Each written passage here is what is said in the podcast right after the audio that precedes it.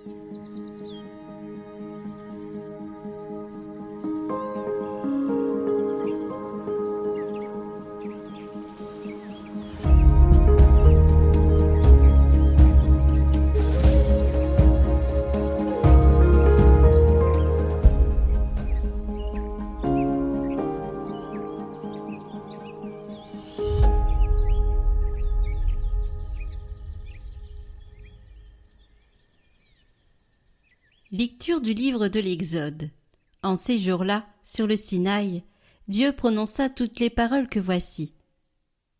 Je suis le Seigneur ton Dieu, qui t'ai fait sortir du pays d'Égypte, de la maison d'esclavage. Tu n'auras pas d'autre Dieu en face de moi. Tu ne feras aucun idole, aucune image de ce qui est là-haut dans les cieux, ou en bas sur la terre, ou dans les eaux par-dessous la terre tu ne te prosterneras pas devant ces dieux pour leur rendre un culte.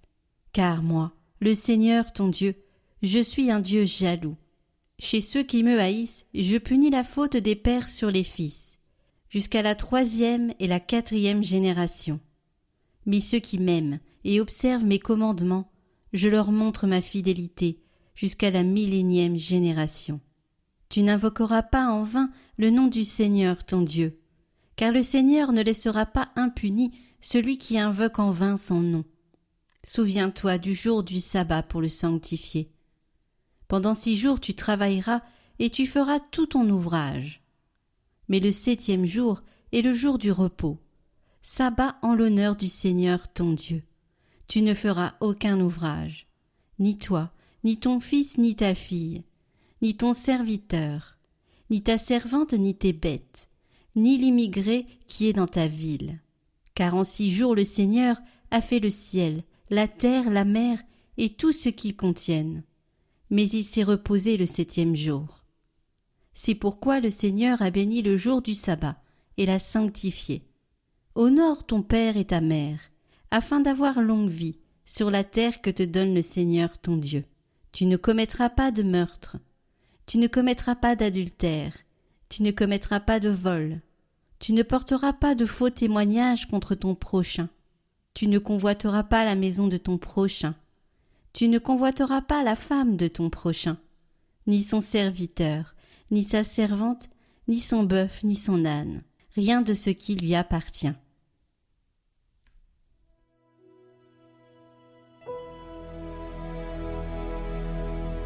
Seigneur, tu as les paroles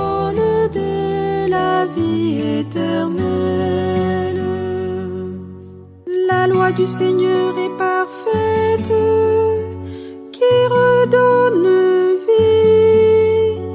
La charte du Seigneur est sûre, qui rend sage les simples.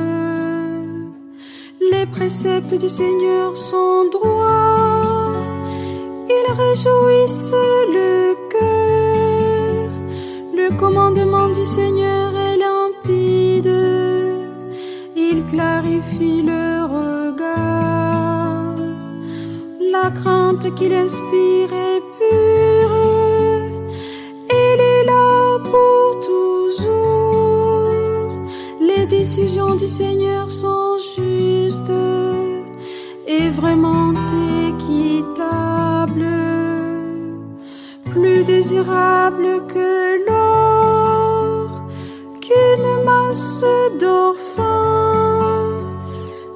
savoureuse que le miel qui coule des rayons.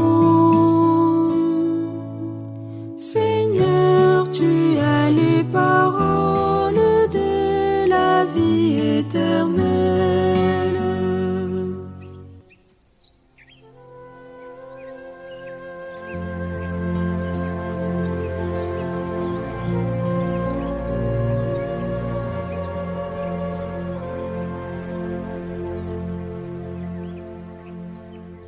Évangile de Jésus-Christ selon Saint Matthieu. En ce temps-là, Jésus disait à ses disciples Écoutez ce que veut dire la parabole du semeur.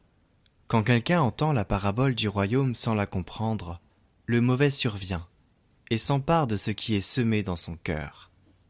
Celui-là, c'est le terrain ensemencé au bord du chemin. Celui qui a reçu la semence sur un sol pierreux, c'est celui qui entend la parole et la reçoit aussitôt avec joie.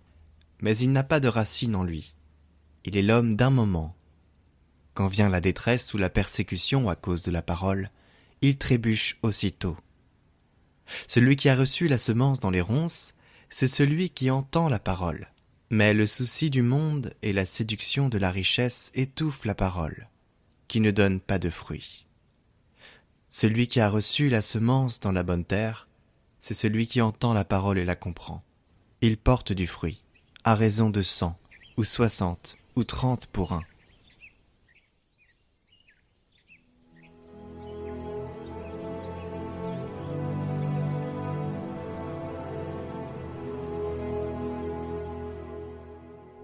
Commentaire de saint Augustin. Cent ou soixante ou trente pour un. L'ensemencement était fait par les apôtres et les prophètes, mais c'est le Seigneur lui-même qui sème. C'est le Seigneur lui-même qui était présent en eux, du moment que c'est le Seigneur lui-même qui a moissonné. Car sans lui, ils ne sont rien, alors que lui, sans eux, demeure dans sa perfection. Il leur dit en effet, Hors de moi, vous ne pouvez rien faire. Semant donc chez les nations, que dit le Christ? Un semeur est sorti pour semer. Dans un autre texte, des moissonneurs étaient envoyés à la moisson. Maintenant, le semeur sort pour semer, et il ne plaint pas sa peine. Qu'importe en effet que du grain tombe sur le chemin ou sur des pierres ou dans des épines. S'il se laissait décourager par ces endroits ingrats, il n'avancerait pas jusqu'à la bonne terre. Il s'agit de nous. Serons-nous donc ce chemin, ces pierres, ces ronces? Voulons-nous être la bonne terre? Disposons notre cœur à rapporter trente fois plus, soixante fois plus, cent fois plus, mille fois plus. Trente fois, mille fois, c'est chaque fois du blé, et rien que du blé. Ne soyons plus ce chemin où la semence est piétinée par les passants, et où notre ennemi s'en empare comme un oiseau. Plus ces pierres où une terre peu profonde fait germer trop vite un grain qui ne peut pas affronter l'ardeur du soleil, jamais plus de ces ronces les convoitises de ce monde, cette application à faire le mal. Quoi de pire, en effet, que de donner tous ces efforts à une vie qui empêche de parvenir à la vie. Quoi de plus malheureux que de choyer la vie pour la perdre? Quoi de plus triste que de redouter la mort pour tomber au pouvoir de la mort? Arrachons donc ces épines, préparons le terrain, recevons la semence, tenons jusqu'à la moisson, aspirons à être reçus dans les greniers.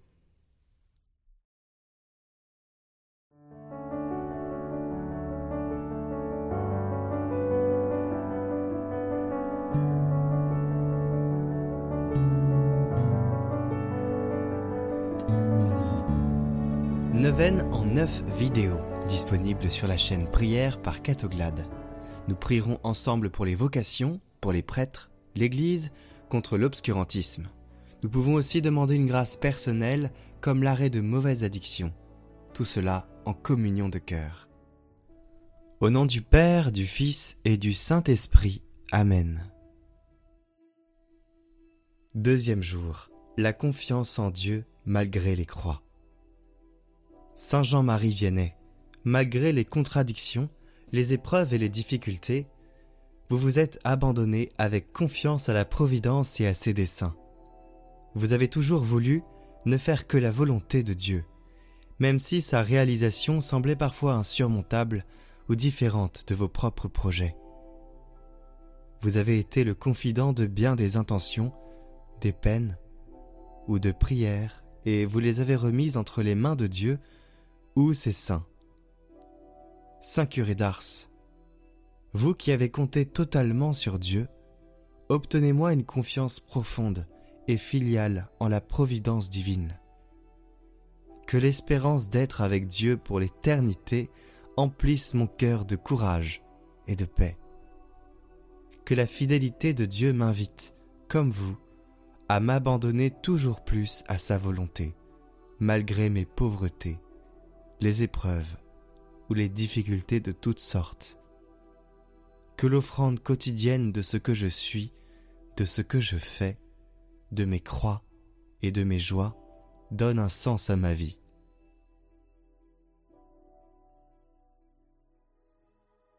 Saint Jean-Marie Vianney, nous nous réunissons aujourd'hui en communion de cœur pour vous demander votre intercession. Dans ce monde qui se déchristianise et où le péché règne, vous qui aviez le don de voir le cœur des personnes, nous vous demandons d'ouvrir les cœurs des responsables de l'Église pour que leur mission porte du fruit et qu'ils ne se perdent pas, permettant de nouvelles et nombreuses vocations afin de répondre aux besoins évangéliques de la mission dans les pays qui manquent de prêtres et où l'obscurantisme s'apesantit.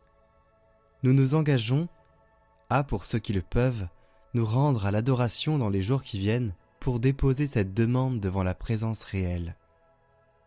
Nous nous engageons aussi à communier à cette intention pour ceux qui le peuvent. Nous vous déposons aussi les demandes de chacun priant cette neuvaine. Intercédez pour chacun de nous. Guérissez, consolez, et accompagner. Saint curé d'Ars, nous avons confiance en votre intercession.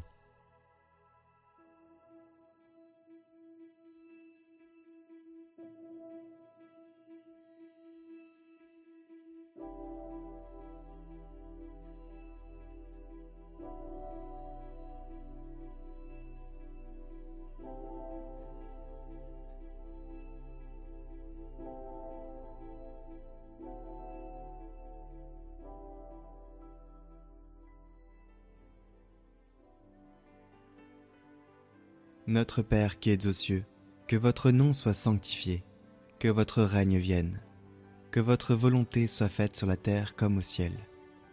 Donnez-nous aujourd'hui notre pain de ce jour. Pardonnez-nous nos offenses, comme nous pardonnons aussi à ceux qui nous ont offensés. Et ne nous laissez pas entrer en tentation, mais délivrez-nous du mal. Amen.